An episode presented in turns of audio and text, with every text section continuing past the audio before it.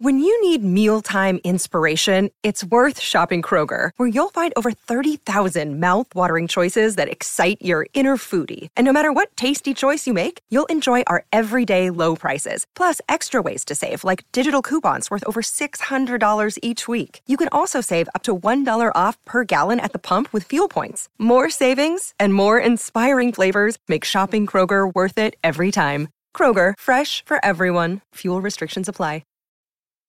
This episode is brought to you by Snapple. Want to know another Snapple fact? The first hot air balloon passengers were a sheep, a duck, and a rooster.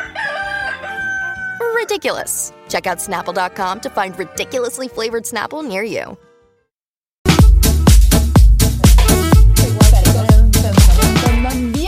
Bienvenidas mis musas, una vez más. Hoy tenemos un episodio, episotomía no, o sea, hola. episodio muy especial, eh, porque claro, siempre estamos nosotras, mujeres, eh, entre amigas, madres, hablando de la maternidad, pero ¿qué pasa con la paternidad? ¿Qué piensan los padres de todo esto?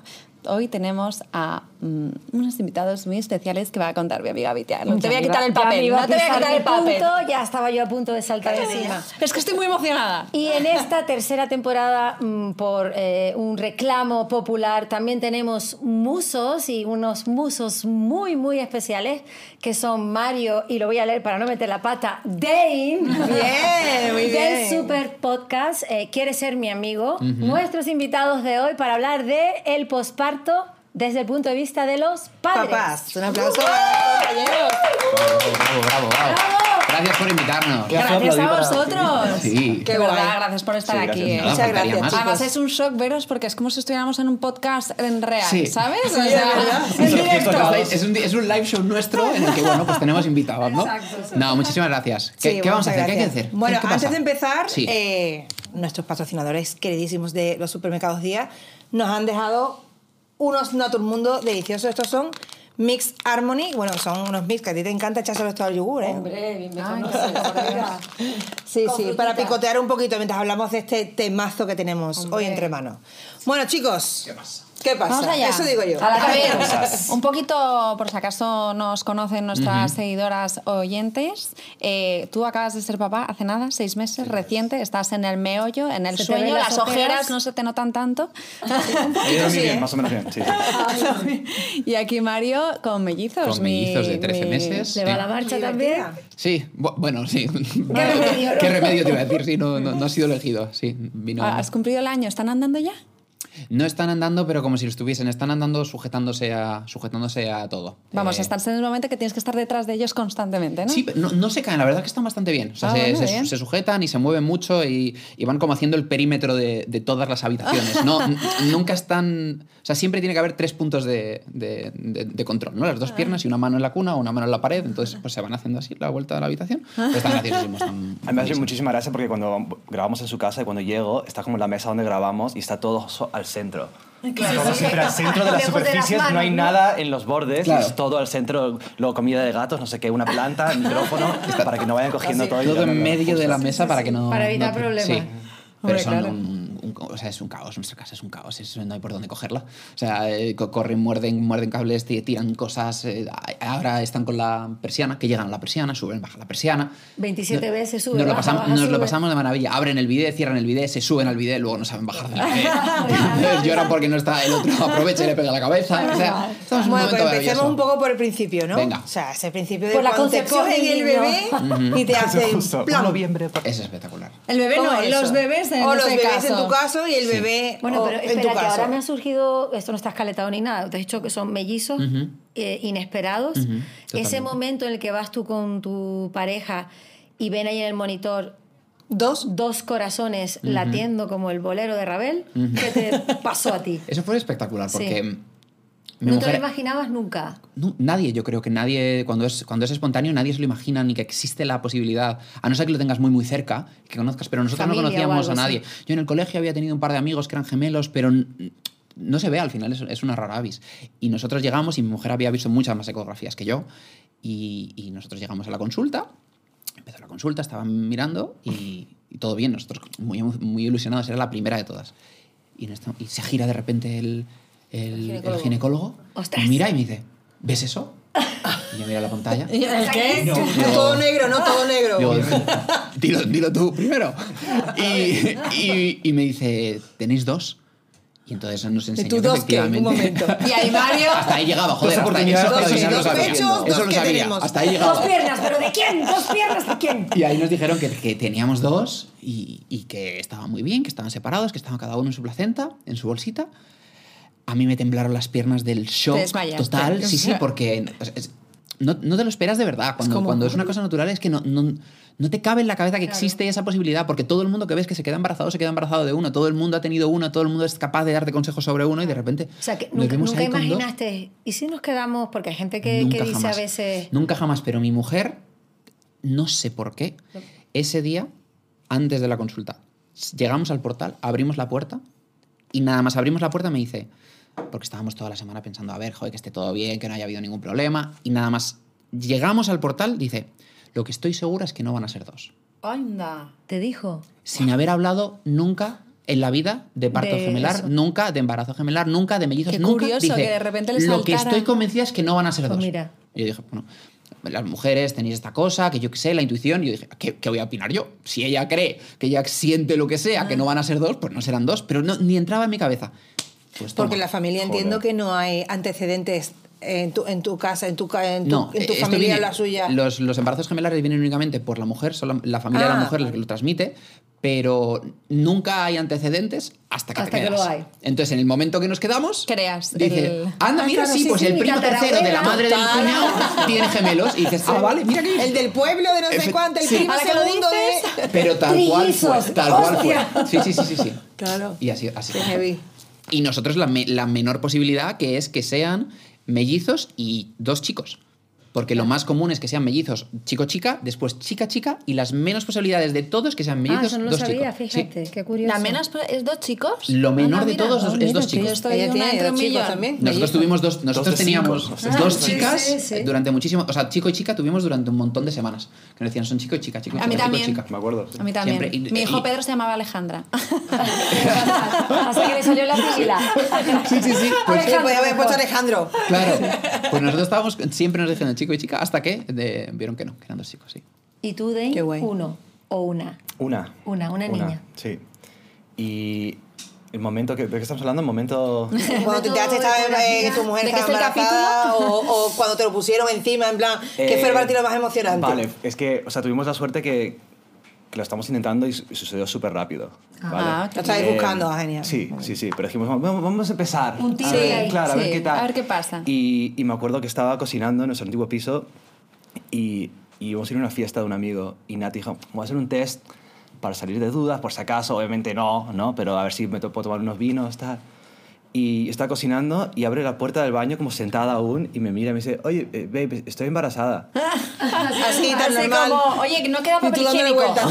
Se te quemó el filete de la Y yo mancha. escuché, ¿sabes? Cuando en, en las pelis hay como explosiones y escuchas solo pitido, ¿sabes? Y yo con la sartén en mi mano, Gerardo me mata. pitido, y, y, y, y nos miramos como, em, ¿y, y ahora, ahora qué hacemos? O sea, bien, bien pero me entró Bien, como el pero- rollo, em, ¿Ah, tenemos ya? 16 años, estamos en el instituto.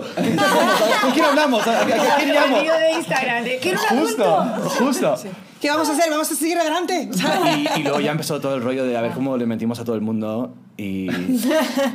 ¿Cómo le Para no- mentimos a todo el mundo? Sí, no el rollo de, claro, es como, ¿por qué, no, por qué tres no bebes? meses, Y tienes como, tienes Ah, una de, claro. estoy mal de la tripa. Claro. un- tienes una de esas.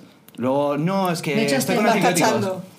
Dos. Y luego ya, y, pero llegó al punto que, que amigos nos, no- em, nos estaban como recomendando médicos para la tripa. Nuestro amigo habló con su madre que no, tenía problemas de tripa. ¿no? Nosotros estoy- ya está llegando demasiado lejos. O sea, que, que bien. Pero, pero, pero sí, ese momento no me lo voy a olvidar nunca. Pitido, estallido de bomba y súper contentos. Pero fue Oye, y- enseguida. Y tú en, en el... habla- Hablaba, decía Inma, de ese momento en el que te ponen el bebé en brazos. O sea, un poco como... Hablamos nosotras siempre de esa conexión ¿no? que tienes con tu bebé ya o con tus bebés, en mi caso, en la tripa, etc. Y es verdad que a- a- al menos mi marido sentía que pues todavía no había ninguna conexión de nada. Es que él no tenía nada en la tripa, no sentía nada, ¿no? Sí, ahí están los bebés, de vez en cuando da una patadita, pero ya está. Pero en el momento en el que te ponen el bebé en brazos, ojo, cuidado, ahí ya hay un cambio, ¿no? ¿Cómo lo vivisteis vosotros? s- full llorando. O sea, en nuestro caso fue, fue cesárea y, y Nati estaba ahí eh, como súper drogada, no sabía lo que estaba pasando. Y me acuerdo del momento como que el, escuché, escuchamos como el, El llanto. el llanto y fue como... Eso es súper y, le, y le dije Buah, a Nati después, es. le digo, tío, o sea, Mira, me resultó familiar. O sea, como un... ¿Sentiste que era tu bebé? Justo, o sea, fue como un... Ese es mío. Yo creo, creo que dos segundos y fue como, como que fue un momento como muy bonito, de, como me resultó familiar, algo que no he escuchado nunca en mi vida. Y, y nos la pusieron ahí y me acuerdo que, que Nati, que mi pareja, eh, estaba un poco como, joder, o sea, yo no he tenido ese momento tan, tan bonito porque estaba completamente drogada, porque Claro, estaba, claro. en el quirófano. Pero me acuerdo que me la- nos la se la pusieron a Nati y yo estaba al lado y fue como momento de llorando, llorando y Buah, Nati mirando a mí como riéndose un poco de como... Tranquilo, le pasa.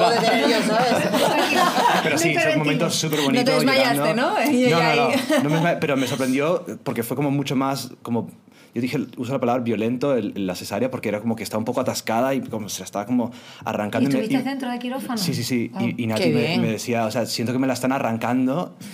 Y yo en un momento de, otra vez, full mentira, porque yo le estaba diciendo, ve, creo, ya están acabando. Les he escuchado decir que ya están acabando, tranquila. De coser, ¿no? Mentiras. Todo mentira. Eh, en nuestro caso, era una situación muy rara porque tuvimos un embarazo muy, muy, muy malo. Mi mujer estuvo 70 días de reposo absoluto en cama. Ahí va. Eh, nacieron los nenes antes, que suele, suele ser normal con, con embarazos gemelares. Y entonces nosotros vivíamos siempre en un con un tamborileo constante de que algo podía ir mal. O sea, nosotros tuvimos cuatro ingresos en el hospital, eh, desde la semana 25 por parto Prematuro. instantáneo, nos dijeron que instantáneo desde la, desde la semana 25, que además me la Wow. perdí. Eh, es, ese entonces fue, fue muchísimo caos porque... em, nosotros nos pasaron desde el primer momento a la, a la rama de riesgo por, por ser dos y entonces hacen, te hacen la ecografía, después te esperas y luego que te ve el, el doctor. Y nosotros tuvimos como esta, pues como 10 revisiones, una cosa así. Entonces la semana 25 fui a la ecografía con ella y después tenía una reunión de trabajo. Y dije, oye, me, voy a ir a la reunión porque no, voy a, no me va a dar tiempo. Y me dice, sí, sí, claro. Y en ese momento, en la única que me perdí, le dijeron que tenía el cuello del útero súper corto y que iba a dar a luz esa tarde, en la semana 25. Me llamó, dejé todo, pues me, me vine corriendo, pero le dijeron que, que bajaba a quirófano porque ¿Esa iba- tarde? Sí, sí. ¿Con 25 El- semanas? 25 más Madre 2. mía, Madre mía. Que iba a dar a luz ese día. Eh, O sea, que la bajaban a quirófano que iban a dar a luz. Me volví corriendo, al final no, le pusieron un eh, atosiván, un ciclo entero, volvimos a casa a reposo absoluto, eh, a la semana otra vez metidos, entonces teníamos todo el rato una sensación, yo no, yo no es que sentía que tenía una, de tensión total, pero no, no es que sentía una conexión como tal con, con mis hijos, sino que era de protección de, de- de mi mujer total, de intentar que estuviese bien. Ella estaba completamente dependiente de mí, no podía levantarse, no podía hacer absolutamente nada. Entonces se unió eso con una reforma que teníamos en la cocina, porque Buah. claro, semana 25 son cuatro meses antes. Claro. Entonces no- No te toda, nuestra vida no estaba preparada, Preparada. para Sí. nada. Entonces Claro. toda la preparación de la casa me la tuve que hacer yo solo mientras ella estaba ahí, cuidar de ella. Entonces no es que yo sintiese una conexión con los bebés, sino que estaba de apagafuegos, de bomberos, de, de que no pase, que no pase toda la noche, fatal. La va la noche mal, tenemos que ir al hospital. Entonces como que fu- fue un- una Mucha etapa muy, muy mala. Pero el momento del parto fue genial porque rompimos la barrera. Ellos nacieron el 11 de enero. Y para nosotros era muy importante llegar a la semana 28, llegar a la semana 30, llegar a la semana 32, llegar a la semana 34. Como que cada vez estábamos más Era cerca hasta que salieron la 35, que Ay, dentro de prematuridad está súper bien para ser dos. Entonces, en el momento que rompió agua, en, me- en medio de la noche, fuimos al hospital. Un parto larguísimo, pero ella estaba muy, muy bien. Entonces tuvo un parto muy, muy, muy, muy, muy, muy bueno. Tuvimos casi un día entero, pero ella no notaba nada, porque aunque había roto, roto bolsa, claro, el cuerpo no estaba todavía dilatado. Entonces, esperando, esperando, esperando, esperando. El parto fue muy bien, ella es una guerrera, ella- o sea, no he visto a nadie con tanta dedicación, con tanta pasión, con tanta seguridad de algo. Yo estaba únicamente ahí de apoyo, de admiración y de decirle que, que estaba todo bien. Y entonces, una vez nació Tú nuestro sentías, primer sobre hijo- todo, perdón que te corte, es todo el tiempo, es que me parece muy interesante eh, entender un poco ese punto de vista en el que nosotras nos encontramos totalmente eh, preocupadas por lo que está pasando todo el tiempo hacia nosotros y no tanto pensando en vosotros, ¿no? Y vosotros realmente, o sea, me parece Claro, súper ¿qué- interesante qué- qué entender pasa por tu cabeza, qué pasa no? por tu Claro. cabeza, es decir, Claro. de protección hacia ella tal, pero realmente estás todo el rato hacia ella, ¿no? O sea, Yo- no- Sí, todo el rato. O sea, por supuesto, creo que ella, mi mujer no pensó en mí en ningún momento, pero yo tampoco esperaba que ella pensase en mí en ningún momento. O sea, nosotros llegamos al hospital a las 4 de la mañana y dio a luz a la 1 de la mañana. Estuvimos todo ese tiempo. Y todo ese tiempo que ella estaba tumbada, como estamos nosotros ahora, diciendo, bueno, pues nada, pues sin ningún dolor, absolutamente nada, luego la inducieron, poco a poco fue viniendo dolor, después vino la epidural, entonces ese tiempo yo estaba únicamente de entretenedor, o sea, yo estaba, estaba jugando de juegos, de lo que sea, de qué vamos a hacer, venga, pues mira, vamos a tirar a la canasta, vamos llamando, estuvimos en el Gregorio Marañón, que nos trataron de maravilla, y que un poco por yo tener nombre y por haber estado tanto tiempo, todo el mundo nos conocía, nosotros tuvimos cinco ingresos, yo era el chico de los protegidos que salía, entonces todo el mundo nos tenía muchísimo cariño, iba viniendo gente, le pedíamos, le, le- le decíamos, o sea, yo estaba intentando traer a gente todo el rato para que hablasen con nosotros, para que nos tranquilizasen Sí. y que estuviese todo bien. Y en el momento del parto es que, o sea, Ana tenía una valentía y una, o sea, e- ella es la que iba marcando los tiempos. Ella es la que iba diciendo, no, no, no quiero empujar ahora, no, no, lo siento ahora que. O sea, las, las doctoras, claro, vamos a ver. Ahora mismo en esta sala somos 4, 5, 6, 7, 8, 9 personas. Nosotros en paritorio éramos 17. Claro, es que con gemelar es de- 17. Tiene que haber el doble de todo Sí. y luego aparte, yo por haber estado tanto tiempo, muchísima gente nos tenía cariño. Entonces venían las matronas que habían estado cuidando de Ana durante Claro. tres, venían Todo el los mundo estudiantes. El. Gregorio Marañón es un, un hospital universitario, entonces Sí, aparte de tener claro, dos neonaturos, dos, Como o sea, dicho, un dos- congreso, Oiga. ¿no? todo Un congreso allí tienen pariendo. que venir los alumnos porque no han visto un parto gemelar. Claro. Entonces tienen que ver qué pasa, tienen que ver qué, qué- qué- puede suceder si Pero algo va mal. Bernabéu metido allí. 17 personas, 17 personas. Madre y Ana era Eso la impacta que... muchísimo. Llamaron un globo, Mucho. pidieron un McDonald's. Ah, Impacta mucho de- a miedo. A mí me prepararon, ¿eh? Yo me acuerdo que hice un curso de preparación al parto gemelar y me dijeron, prepárate. Gemelar. Por si no, por si no. ¿sabes? Lo habéis entendido.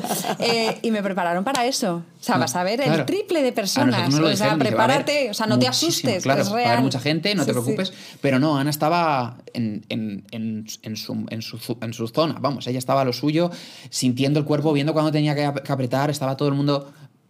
Todos estábamos sorprendidos de, de la fuerza la que tenía, de las ganas que tenía, de, de- o sea, la, la dedicación y que todo fuese bien y que todo estuviese, todo estuviese en orden. Y yo únicamente que ella estuviese cómoda, a ayudarla. eh, me había visto muchos vídeos, no pudimos hacer ningún curso de preparación de parto porque ella Claro, estaba en reposo. situación. Entonces no podíamos hacer ningún ejercicio, no podíamos hacer nada. Entonces era únicamente documentar. A mí yo quiero, o sea, el conocimiento da tranquilidad y yo me informé muchísimo de qué podíamos hacer, de qué cosas eran importantes, tipos de respiración. Vale, ¿tú te informaste? O sea, Claro, sí, sí, porque, ¿Y tú porque, también? porque yo sabía que iba a estar ahí. Y además tenía a Mari informándome porque pasó una cosa curiosa que estábamos haciendo Quiere ser mi padre a la vez. Entonces yo iba como informándome, aprendiendo, él me iba contando todo. Entonces era como que sabía un poco lo que me podía esperar. Y, y pasó algo curioso que es como, bueno, ellos nacieron el, el 11 Ujú. y esa era la época que, o sea, Nati está embarazada, pero no lo habíamos dicho a nadie, ni a ti en el podcast, no, o sea, cero. Ujú. Em, pero yo me acuerdo, o sea, nosotros nos llamamos también como solo para, hey, ¿cómo estás? En general, ¿qué tal? No sé qué.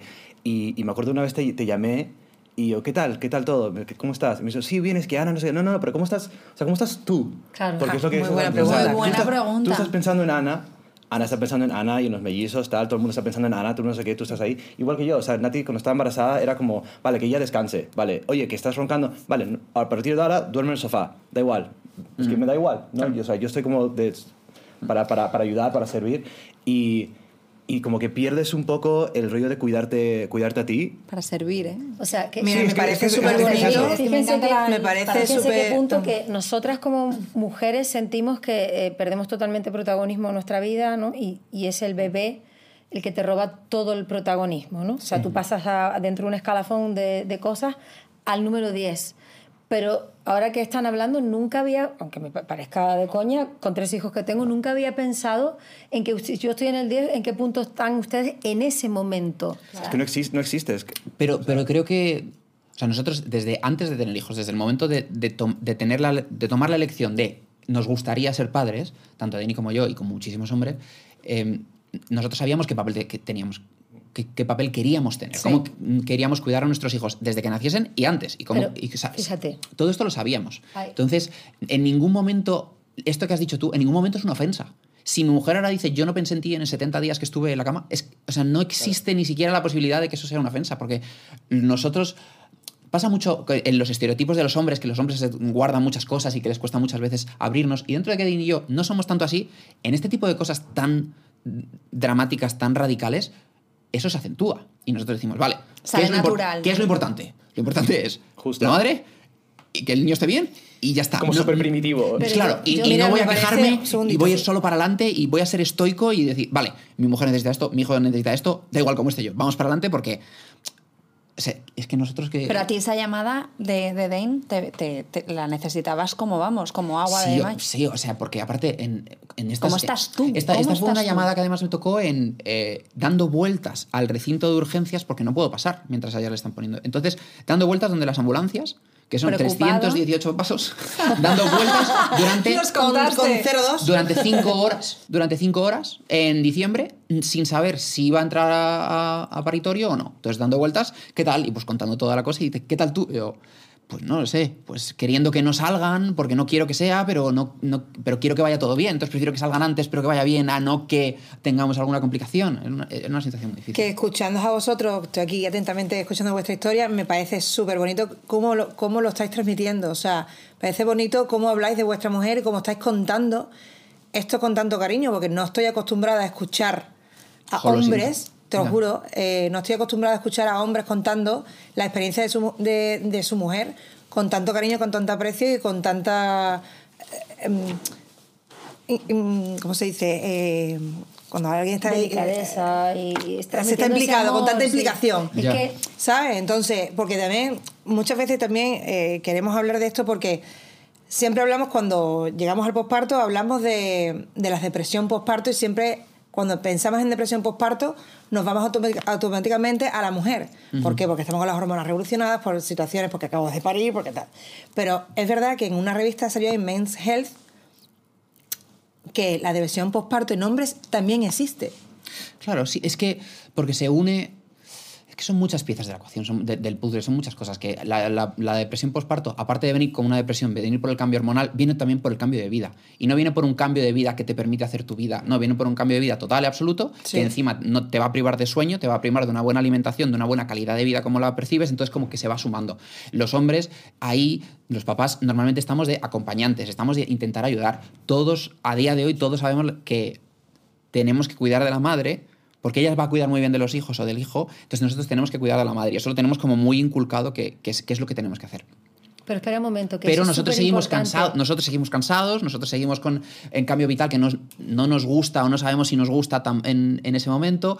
Vemos que si la madre no está bien, que a lo mejor también es un poco porque nosotros no estamos haciendo lo suficiente y porque, aunque históricamente eh, la mujer sea quien se ocupe del niño siempre y el padre sea un más uno que hay, que ojalá ayude en algún momento, a día de hoy ese estereotipo, que por suerte va cambiando, nosotros lo tenemos inculcado. Pero y, a- es y a que eso de nosotros... que yo lle- llevo un rato intentando. Es que a nosotros eso nos da mucha inseguridad. Pero, pero saber que ese es el estereotipo inculcado de quién? Porque normalmente de la gen- sociedad. El padre, o sea, las generaciones que te preceden, tu padre, tu abuelo. mi padre, mi abuelo no ¿Tú tengo tienes idea. referente personal de alguien que Sí. te haya inculcado ese 100%. amor, ese. Sí, 100%. Pero ¿Y tú, Dane, también? Sí, también, o sea, mi- mis padres, o sea, mi padre, o sea, no, no- Era un un padre implicado. comprometido, corresponsable, Sí, 100%, a- eh, al lado de 100%. tu Y eso, es lo que cambia, o sea, de generación en generación. Hace falta que haya uno de esos padres y luego ya puede cambiar como todo el caso vuestro ha sido así. círculo. ¿sabes? sí, pero. O sea, con todo mi cariño para mi padre. Bueno, mi madre falleció, entonces no le puedo preguntar. Pero eh, yo no sé cuán involucrado estaba mi padre. Para mí, mi padre ha estado siempre. Siempre, siempre. Pero yo no sé cuán involucrado estuvo el día 3. Ya. No, No, lo sé. no lo yo sé cuánto he estado yo. Yo sé y puedo poner la mano en el fuego que absolutamente nadie más que yo. De, de la historia de la humanidad, nadie más que yo. Pero yo no sé mi padre. Pero todas estas, todas estas inseguridades vienen de que los hombres tienen que ayudar más, al final la madre es la que tira con todo, la que tiene el peso, que encima... Entonces todo eso no es que yo lo haya visto, pero es lo que, se, lo que se cuenta. Y es la realidad para muchísimas mujeres. Entonces yo no quiero caer en eso. Entonces el miedo a caer en eso Te genera estrés, tensión. me genera mucho estrés porque no quiero convertirme Claro. en eso. No quiero. No- entonces... No te has preocupado de ser un padre diferente, al final a lo que la Pero- lo que está normalizado, ¿no? Claro, que pero no no ser s- un padre de sí, pero estoy aquí, soy el si padre, pero tú eres la que te tienes o que encargar. rollo de- Niñas, vamos yo- a tener que parar trabajo- el, sí. el podcast eh, y dejar de hablar porque estamos martirizando a estos dos hombres. En absoluto. Eh, Lo que pasa es que... Pero, En todos los episodios nosotras hablamos de todo No, no, pero- esto. pero, es, no- pero es normal. Pero Pero, fíjate, lo pero que acabas de decir tú, que acabas de decir, yo no sé si nunca es suficiente. ¿Sabes que ese sentimiento lo tenemos nosotros a diario? Claro. Nunca sabemos si somos las madres perfectas, la madre Buena, lo hacemos todo bien. Una- Esa es nuestra cosa- gran losa. Una cosa que, que, que vi hace tiempo que también le dije a Nati, porque yo creo que es una preocupación súper natural, como estoy siendo buena madre, es como las malas madres no se están preocupando si son buenas madres. ¿no? Pero Es pasa como- mucho que, que las, que cuando, cuando por lo menos desde nuestro punto de vista, desde hombres y desde padres, cuando vosotras pensáis que no sois suficientes, que estáis cansadas, y claro, es que estoy cansada y no sé si debería estar cansada, o estoy, can- o sea, estoy harta de estar cuidando a, a mi hijo como, como, como madre, ya es que no puedo más, no deja, para nosotros, aunque sea de mentira, no deja de haber algo implícito de el padre si ayudase más quizás sería más, más fácil. Y a lo mejor no es la- a lo mejor no A lo es así. mejor no es. A lo mejor no es así. Pero para nosotros siempre pensamos de, vale, este Mm. vídeo que estoy viendo de Reels de madres y musas en el que está diciendo, joder, es que yo había, había momentos que, que es que no podía más con mi bebé, es que yo necesitaba que alguien, yo pienso, claro, yo no quiero que mi mujer se sienta así por mí. Si ella se sienta así por ella misma, claro, pero no quiero que sea mi culpa. Claro. Entonces, cuando yo estoy cuidando de los bebés, cuando yo, mi mujer y yo hacíamos muchos turnos y yo me cogía el peor turno, Dane se cogía el peor turno de noche de estar más tiempo con los bebés, es una situación distinta porque un bebé versus dos, yo he dado las mismas veces de alimentar a mi bebé que mi mujer. Claro. Cosa que no, pasa, no suele pasar nunca, pero Sí. mi mujer daba a un bebé el pecho y yo daba al otro biberón. Eso lo- y lo- luego cambiábamos. Entonces, es, es una situación que cambia. Pero yo lo que no quería es que mi mujer se sintiese quemada por, Por tu culpa. por algo que yo no había hecho, que no había estado presente. Porque todo el rato veo que los hombres hacen menos, que los padres hacen menos, que las mujeres se sienten muchas veces solas, que se sienten que, que han hecho un grandísimo esfuerzo y que esto es muchísimo trabajo para mí. Sí. Y porque, en- si vamos a la sociedad americana, la mujer da luz y el padre se pira. A día de hoy, 2024. Da, porque alguien tiene que mantenerlo. Porque la mujer no tiene baja de maternidad. Porque, entonces, ¿quién se queda en casa? Obviamente tiene sentido que se quede la mujer con el bebé. Tiene más sentido que que se quede el padre. Pero no quiero caer en eso. Y aunque he dicho que no a todos los trabajos del mundo, y aunque grabamos desde casa en la hora en la que los bebés duermen, Duermen. siesta, Dane, vienes a las tres y media, a las cuatro y media estás en tu casa. O sea, no llegues tarde, si llegas tarde me enfado. Aunque todo esto que lo hago, siempre hay un punto de, de, de sentirme mal, de, de, de- reprocho hacia, de reproche hacia Sí, mí que no mismo. tenga nada que reprocharte. Porque digo, jo, es que ella suficiente tiene con todo eso. Yo no he pasado parto, yo no he pasado eh, posparto, yo no he pasado embarazo, yo no he estado... Ha sido durísimo. Y es durísimo aguantar a una persona que está 70 días en la cama, que puede hacer cosas, pero que aposta no la está haciendo. Es durísimo aguantar eso. Pero es mucho más duro ser esa persona. Tú tenías una tensión ahí servicial a lo bestia. Entre los Total, 70 claro. días, entre gemelar, entre no sé qué, que claro, no podías... Pero en el momento en el que me ponen a mi primer hijo, piel con piel, se pasa todo. Claro. Se olvida todo. Se- totalmente. Porque sale, el- sale, sale Luca, nuestro hijo, va todo bien, llora un poquito, le ponen encima de, de mi mujer. Un momento precioso, maravilloso, o sea, de felicidad Te de máxima. llorar ahí. Me, me- me muero, de- o sea, no paro de llorar de emoción, de, de- de- de vivir algo que no sabía que era tan fuerte en mí, de sentir que soy algo más de repente. En el momento que nace el bebé, soy- tengo, tengo un- una misión, tengo algo que debo hacer en mi vida, tengo un nombre, que soy el padre, o sea, soy algo más. Y a los tres minutos le tiene que poner en piel con piel conmigo porque mi mujer sigue dando a luz. Mi mujer tiene otro bebé que sacar. Que para el cuerpo de ella es dificilísimo porque el cuerpo entiende que ha terminado. Y entonces son las...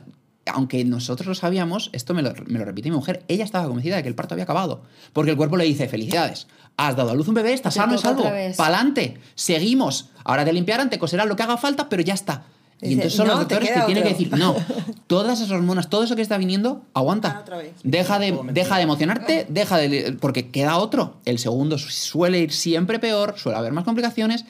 Y en ese momento, yo, todo lo que había trabajado como marido y como padre, todo, fui la persona más inútil de todo el territorio.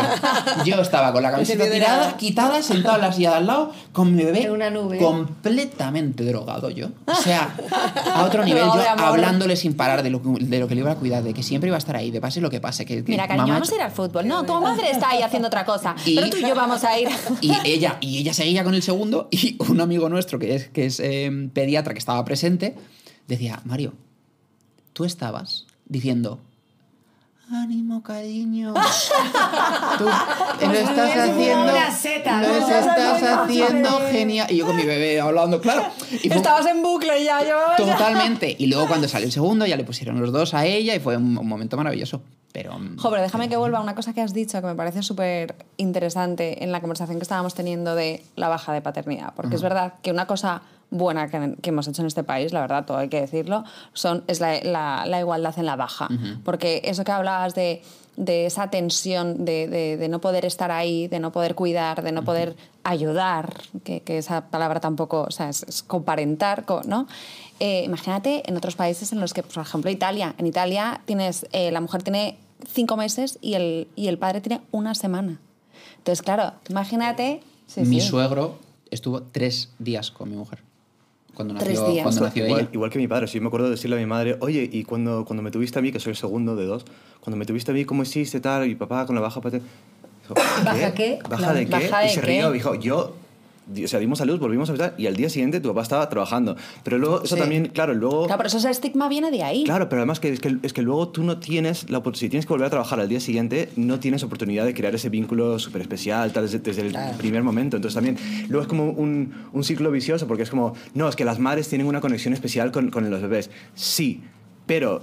Y me acuerdo que es algo que me dijiste tú desde primero, o sea, desde que, te- desde que salga el bebé, pasa todo el tiempo que puedas, porque yo también quiero tener ese vínculo especial, no solo para que, no como de un lado eh, egoísta, sino que, que, Que tenga dos sientas, sí, sí. personas y a la vez como que ella no tenga toda la responsabilidad del vínculo especial que luego si llora y se tiene que calmar pues a la mamá que es- Claro, para Que eso nosotros es lo que suele pasar. que ahora es al revés para nosotros muchas veces como que está la, la bebé está no sé qué no sé qué no sé qué y es como vale pues dámela a mí entonces todas esas oportunidades de hay que cambiarla yo es de, hay que no sé qué tal está llorando hay que calmarla yo entonces ahora yo sé que cuando le pasa cualquier cosa yo también sé interpretar las señales que me está dando yo la puedo calmar yo puedo no sé qué y y es que en realidad es, ser un equipo en, en- en esa forma. Y eso es una cosa que nuestros padres, por la baja paternidad, ni tuvieron la oportunidad de hacerlo. Entonces, como que Yo se te quiero repite. el- preguntar una cosa. Todo esto que ustedes comentan en el entorno de ustedes, en- con amigos y demás, ¿el resto de amigos, la pandilla o lo que sea, son igual? ¿O ustedes sienten, porque está siempre ese, esa etiqueta, el calzonazo, el, el que la mujer, ah, mira, está ahí en la casa cambiando pañales, todavía existe un poco ver, esa eso- eso es- tendencia eso es- absurda? Eso es full inseguridad, primero que nada. pero en y pasa mucho entre tienes. hombres, ¿no? Como, ah, que, te- que, que la jefa es la mujer, que no sé qué, que la que no, tío, la jefa es que esté bien mi hija. Eh. Es Con lo la que- típica frase, ¿no? De ¿qué estás de niñero? Eso me pasó el otro día, me dijo o mi sea, amigo, que no. te dijo un amigo tuyo, un propio amigo tuyo, y dice, ah, que estás, ah, que estás hoy de niñero, ¿no? No Justo. puedes venir a tomarte Sí, una cerveza. Me dijo mi amigo el otro día, porque yo- yo- era una- había una, una cena, una fiesta de unos amigos y fue mi, mi pareja y yo me quedé con, con la bebé en casa y me dice mi, mi amigo, ah, tú no vienes, estás de babysitter. Le digo, no, o sea, no, estoy de padre. Pero, Es mi hija. claro, y se quedó como, ah, claro, y como que le hizo como el clic a Muy él. bien, como fue pero como, eso ah, está muy joder. bien, porque otra gente se Claro. ríe. Digo, No, claro, no estoy de pero babysitter, tío, es dice, no, sí, no estoy es con mi los hijos hijo. de Mario. Pero, pero, es- pero, pero esto es una cosa anecdótica eh, que ha pasado hace poco y que no suele suceder porque al final nuestras amistades son en mayor o menor medida similares a nosotros, sobre todo en pensamiento. O sea, yo no he tenido nadie jamás que, que me diga, ningún, nadie cercano o remotamente cercano o conocido de nadie que me diga em, nada relacionado con la limpieza del hogar y mi mujer. Claro que no, nadie va a hacer ese tipo de comentario porque yo no me relaciono con ese tipo de gente. Entonces, estos comentarios de estas de niñeros, nadie de mi entorno lo va a hacer porque nadie piensa así, porque para algo es mi entorno. Entonces, eso, eso ¿Y a nivel laboral? Por el tema que decía A, a Cristina a nivel la laboral, a, a mi mujer, que ella trabaja, yo, yo trabajo desde casa, pero yo sobre todo lo que hago es cuidar a los, a los niños. Yo estoy siempre en casa cuidando de los niños y este trabajo que, que compartimos nosotros tiene una cosa muy buena, que es que es- se puede hacer desde casa. Es muy casero, se puede Sí, hacer y claro. aunque, y aunque no requiere muchísimo tiempo, ese tiempo lo puedes ir esparciendo un poco durante el día, aunque sea más estresante, y, y puedes centrarte en, en lo que es importante. Las compañeras de, y los compañeros de orquesta de mi mujer, cuando ella trabaja por la noche, que ella se va a las 6 y vuelve a las 11 y media, ese último turno, que tú conocerás, ese último turno llamado infierno, donde hay que darle sólidos a dos niños, dar dos, dos biberones, bañar a los dos, vestir a los dos, darle la Exacto. recena, ponerle el, el este y ponerles a dormir, me lo como yo solo. Y las compañeras de, de- y los compañeros dicen, pero tú te atreves a dejar a tu marido solo. Sí, Tú te atreves también. a Dice, dejar a ¿Cómo tu que marido. atrevo? Pero Sí, mi sí. marido, como- primero, como lo ha hecho más veces, lo hace mejor que yo. y después, ¿qué tipo de padre sería si no es capaz de hacerlo? Yo tengo 28 años y cuando lo tuve a, mis dos hijos tenía 27. Entonces en mi círculo yo tampoco conocía a nadie. Entonces no tenía como amigos padres. Yo tenía únicamente un amigo padre que para mí era referencia total, que vivía en Berlín, que era más o menos de mi edad, pero vivía en Berlín. Entonces la relación que tenía con él era... Hablábamos mucho por teléfono, pero no en persona como tal.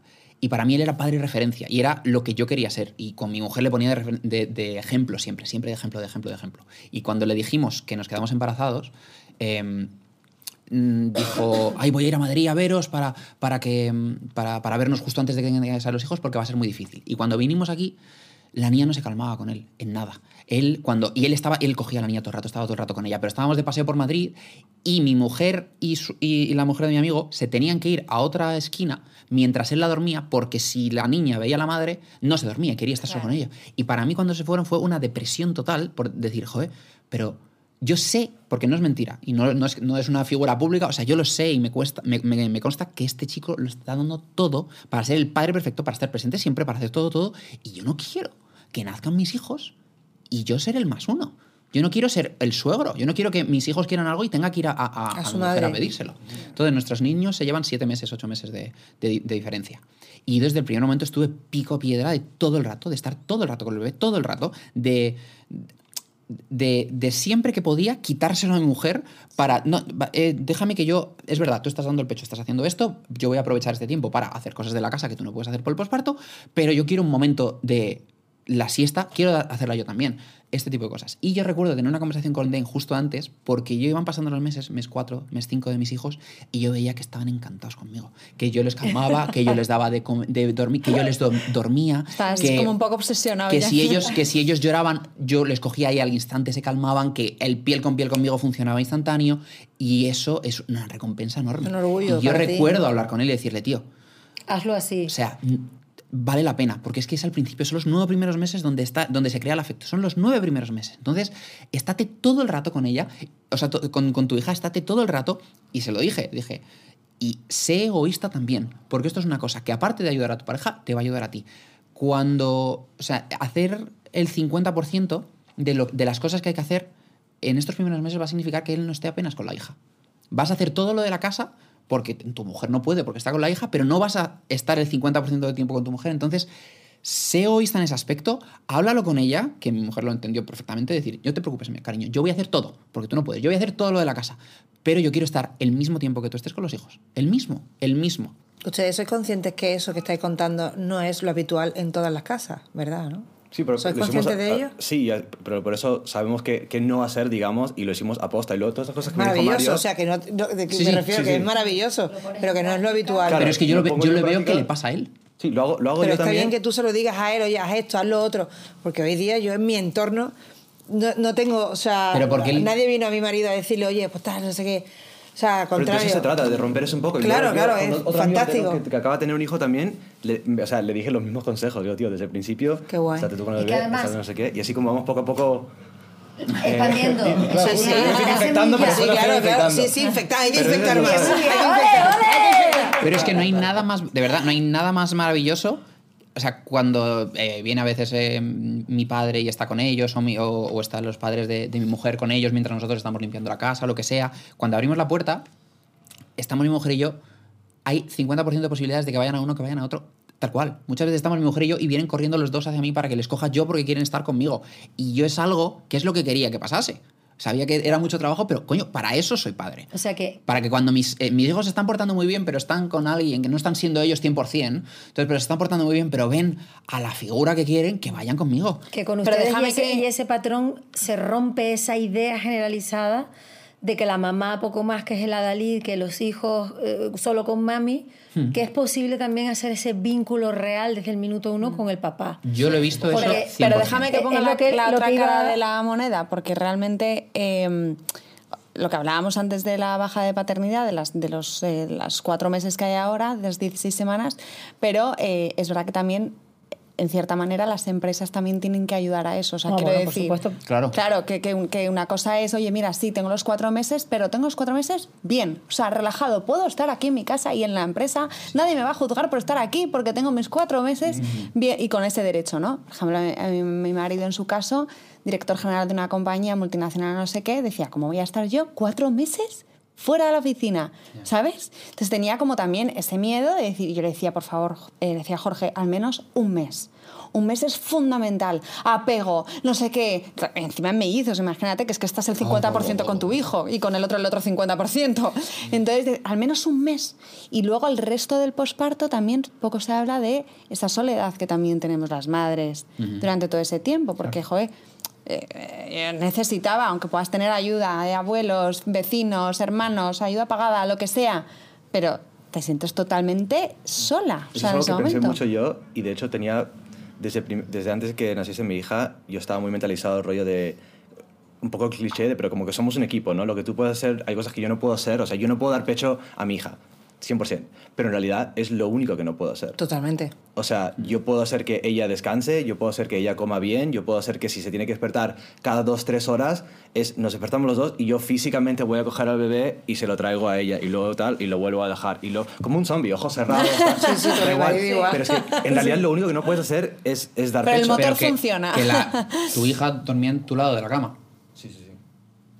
Claro. Yo, son claro, yo hago- son yo hago el turno de pequeños noche. gestos que, pare- que, que- que son Total. impensables en muchísimas familias. En muchísimas. Sí, porque es verdad, la pregunta es, ¿dónde duerme? ¿En qué lado de, de la cama duerme el bebé? Claro. En el de la madre y el esto- del y, es- padre. y esto es una cosa que es, eh, tiene que ser trabajo de los dos. de- si son papá y mamá, que tiene que ser trabajo de los dos y de entender que todos salimos ganando. Yo como soy, si yo fuese madre, a mí me costaría muchísimo delegar, muchísimo, estando con un solo bebé, decir, bueno, vale, que lo haga la otra persona, que lo haga quizás mejor que yo. Porque al final, o sea, es una posición muy especial la de ser madre y es muy única y es muy, muy, muy, muy difícil, por mucho que nosotros estemos aquí intentando romper estereotipos y hablar desde nuestra opinión, es muy difícil llegar a comprender cómo os sentís vosotras y por lo que estáis viviendo. Es muy difícil, solo podemos intentar imaginarlo.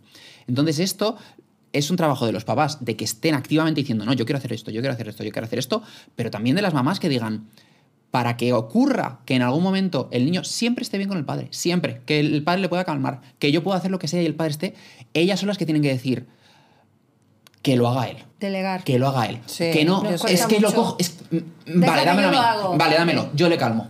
Sí. Así lo que estás haciendo es calmar al bebé sin ninguna duda, antes que con el otro, que cada vez va a ser más el otro, cada vez va a ser más el otro, hasta que empiece a hablar en algún momento, ya sea papá. Pero entonces que, que, que las mujeres y que las mamás que se sientan con esa seguridad, si el padre quiere y si quieren tener esta relación, por supuesto, de decir, no, pues tío, te lo comes. Ahora te lo- te- le tienes que calmar tú y no sabemos qué le pasa y a lo mejor son cólicos o no, pero los cólicos hoy te los comes tú y lo haces tú hasta que le calmes.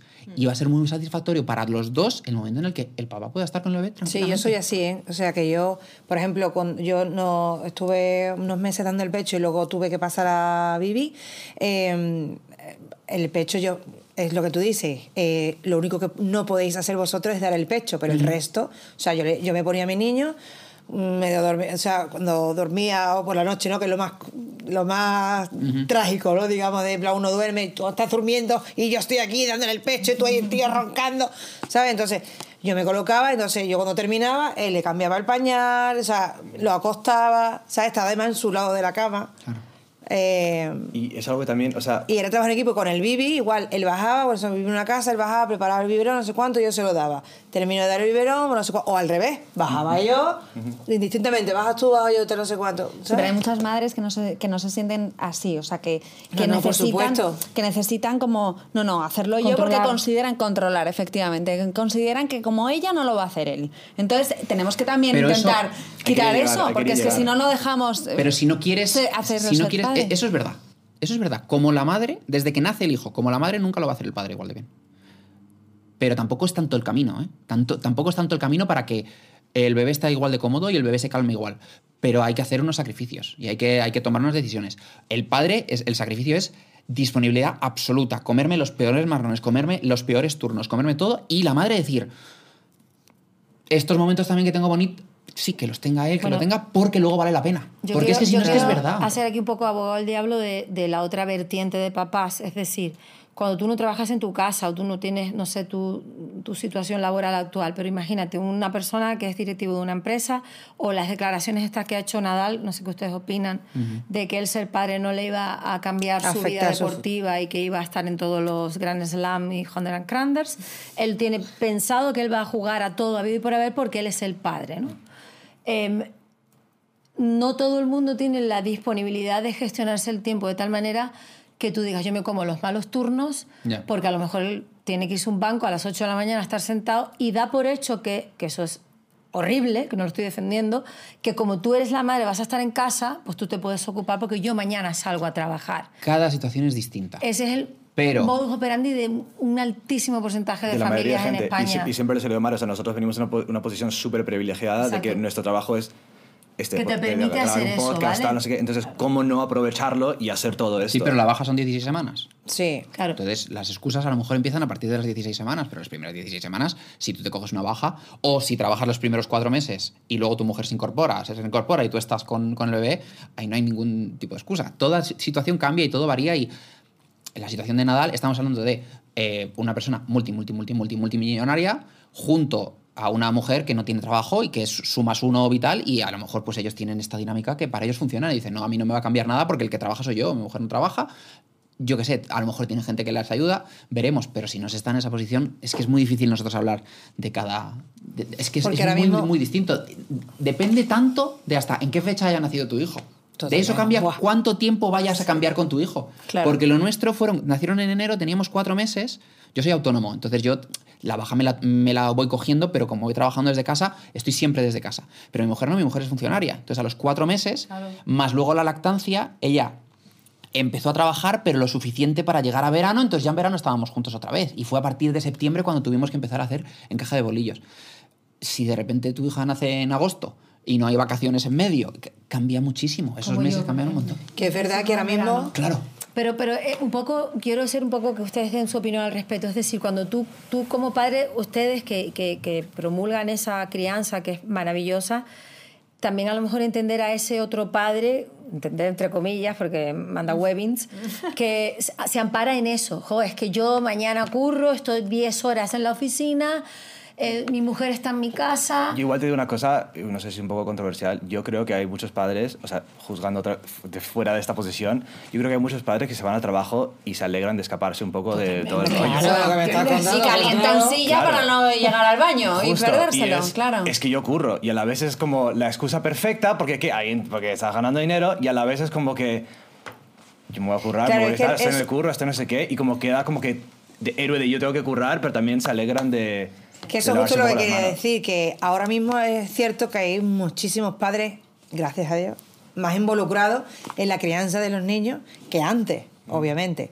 Entonces, la pregunta es, ¿eh, vosotros eh, cuando no veis a ese padre involucrado, vosotros que sois padres involucrados, también juzgáis en plan, "Hostia, Sí, es que yo, yo sí. este cuarto". Como las mujeres. Yo 100%. Yo tengo, un- o sea, el otro día con unos amigos, eh, creo que pues, hace tiempo tienen dos hijos, y yo, y yo dije algo, sí, bueno, no, es que en el turno de noche que hago yo no sé qué, y veo que la mujer le hace, eh, ¿ves? Hacen turnos. Eso a mí me, re- eso a mí ¿Te me, acuerdas que te conté? A Yo mí me como- entra una mala leche. A mí Espera, eh, ¿cómo que no hacéis turnos? O sea, ent- entonces es que está el- ella, o sea, si- o estás tú con él todo el día, que no creo porque acaba de nacer, no sé, o que eso significa que está la madre también toda la noche y tú estás... Durmiendo. Claro, y ese, tipo, ese tipo de cosas Sí, lo, lo- comentamos nada. en plan, o sea, que, Sí. que descarado. Eso, Bueno, porque eso ya te- es, es una in- inercia cultural de, no, es que tú eres la madre. Nosotros hicimos turnos desde el primer día y yo se lo dije, dije, esta es la mejor manera y aparte, ahí, 100%. eh, bueno, nosotros hacíamos turnos, yo, me levant- yo dormía a las 8 de la noche, 8 de la tarde, y me levantaba a las 4 de la mañana. Y desde las 4 de la mañana yo estaba solo con ellos hasta que mi mujer se levantase eh, por, por la mañana, que serían las 12 o la 1, y nosotros lo íbamos haciendo así, también de manera que ella pudiese tener ayuda y que yo no necesitase. Y yo le dije, es mucho trabajo, aunque sea uno y yo tenga dos, es muchísimo trabajo, pero va a ser un momento también para ti. Y, em- y me enviaste en un momento un audio muy bonito a las cualquier hora de la madrugada que estabas tú con tu hija en medio de un turno diciendo, "Tía, es que me mola porque ahora estoy yo solo con mi hija, está, tengo las ventanas abiertas, no hay ningún ruido, estoy con ella, le acabo de dar el biberón, está ahí tumbada, no me voy a dormir porque sé que en 20 minutos va a estar, pero estamos tranquilos, es nuestro momento. Entonces, cuando yo veo a, a estos padres que no son así, no en el tema turnos, pero que no son así en cuanto a involucrarse, yo lo pienso conmigo, cuando yo, yo, yo siento una culpa enorme cuando yo me tengo que marchar un día, porque yo sé la movida que estoy dejando en casa. Yo sé lo difícil que es estar con estas dos criaturas aquí, que tiene que venir alguien para ayudar, porque mientras está bañándose uno, el otro se acaba de caer y lo que sea. Sí. Yo sé lo que se siente, pero yo pienso siempre, ¿para qué soy padre? Claro. ¿Para qué soy padre? Esta gente, ¿para qué es padre? Sí. Y una pregunta.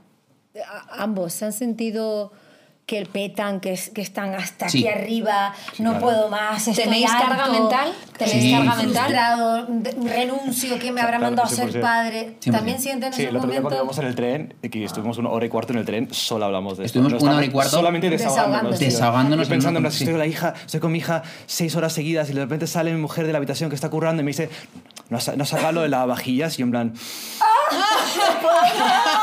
Tío, hasta aquí, hasta aquí. Hasta aquí, tío. Sí.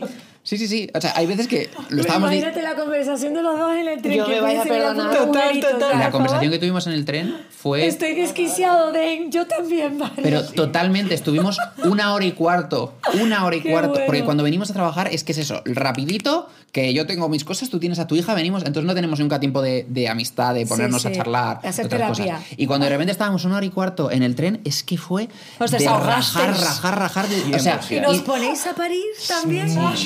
Hombre, claro. claro, pero ¿Qué te como, crees, pero como ¿Te puedes creer lo que ha hecho Ana, tío? A ver, a Nati el otro día me dijo tal. Es que totalmente, o sea, Me tuve que morder la lengua. ¿Qué se piensa su- ella? surgía mucho el, la- el- el chiste de, vale, pues una vez más y me tiro por el Me tiro por la balcón. ventana. Me voy a tirar por la está. ventana. Sí, esto, güey, me voy a tirar por la ventana. Y nos pasaba. Sí, sí, sí. Y ahora estamos en un momento, a mí me pasa que yo estoy ya hasta, hasta o sea, desbordado, desbordado totalmente. Tienen 13 meses.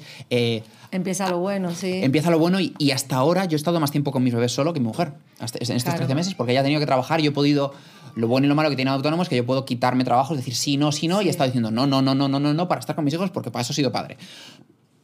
Yo no puedo ya más. Yo estoy que no puedo más. Y ahora, justo ahora estoy trabajando yo más y mi mujer tiene más, más tiempo.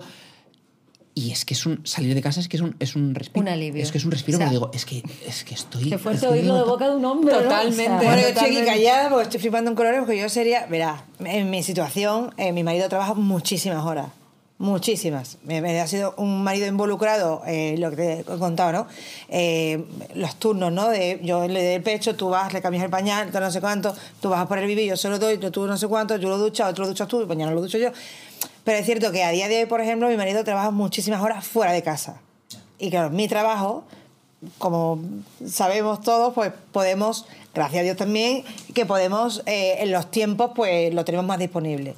Pero yo sería de esa, de la de cuando estoy hablando, de ese, mira, mira, a ver, así aprende. Mira. yo sería de ¿sabes? todo, el- el marido.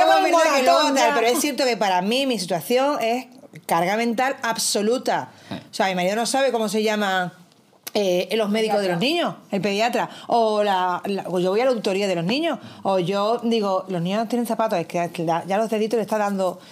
¿Sabes? O sea, yo me encargo de todo trabajo eso. de ¿Por qué? uno. Porque es cierto que la situación que tiene es tal, pero también yo le digo, coño, porque es autónomo también. eh, y, y claro, yo, pero yo también le digo, colega, pues te organizas de otra forma porque no puedo estar aquí sola todo el día porque no sé cuánto, no sé qué. Es que las mayores, cabreos. Pero que las mayores discusiones son aquí. por carga mental. Ta- Sí, claro, sí, sí. eso, esas son las únicas discusiones que O sea, tenemos. el otro día he tenido una discusión con mi marido porque la carga de, mental yo no- tengo más carga mental que tú. No, yo la tengo yo. Yo la tengo porque tú Eso, tienes algo. eso en mi casa no pasa. Esa discusión no existe. O sea, yo digo, tengo más carga mental que tú y mi marido que gana No hay discusión.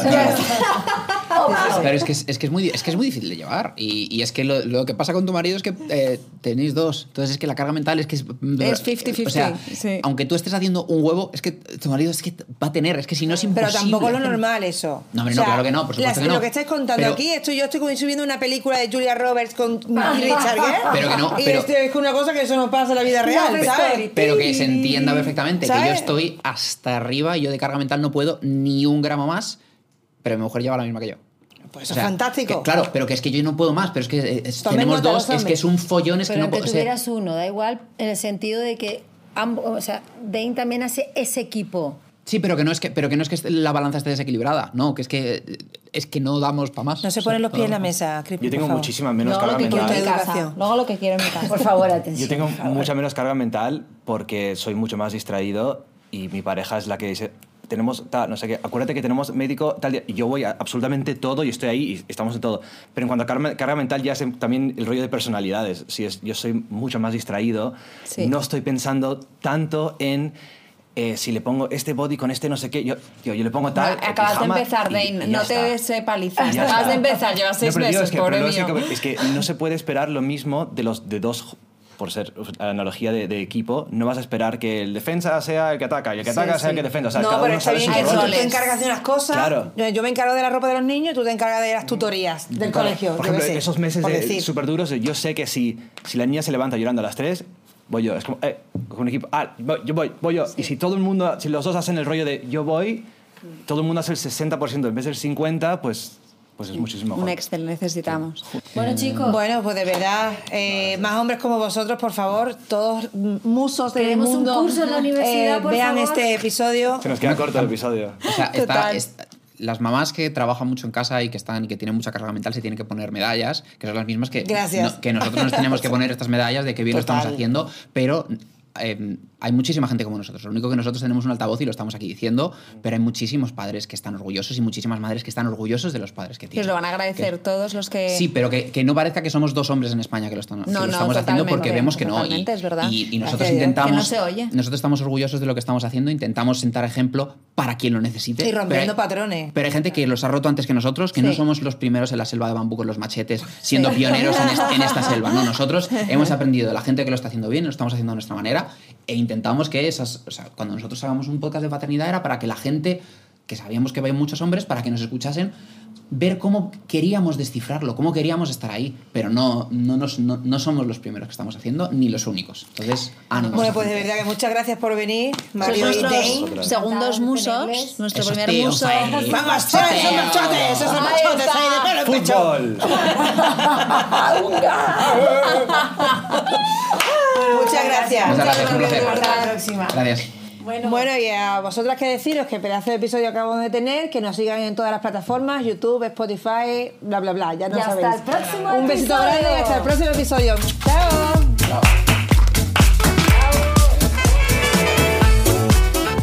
Patrocinado por Día, en colaboración con Clash. Producido y dirigido por Begoña Artiles.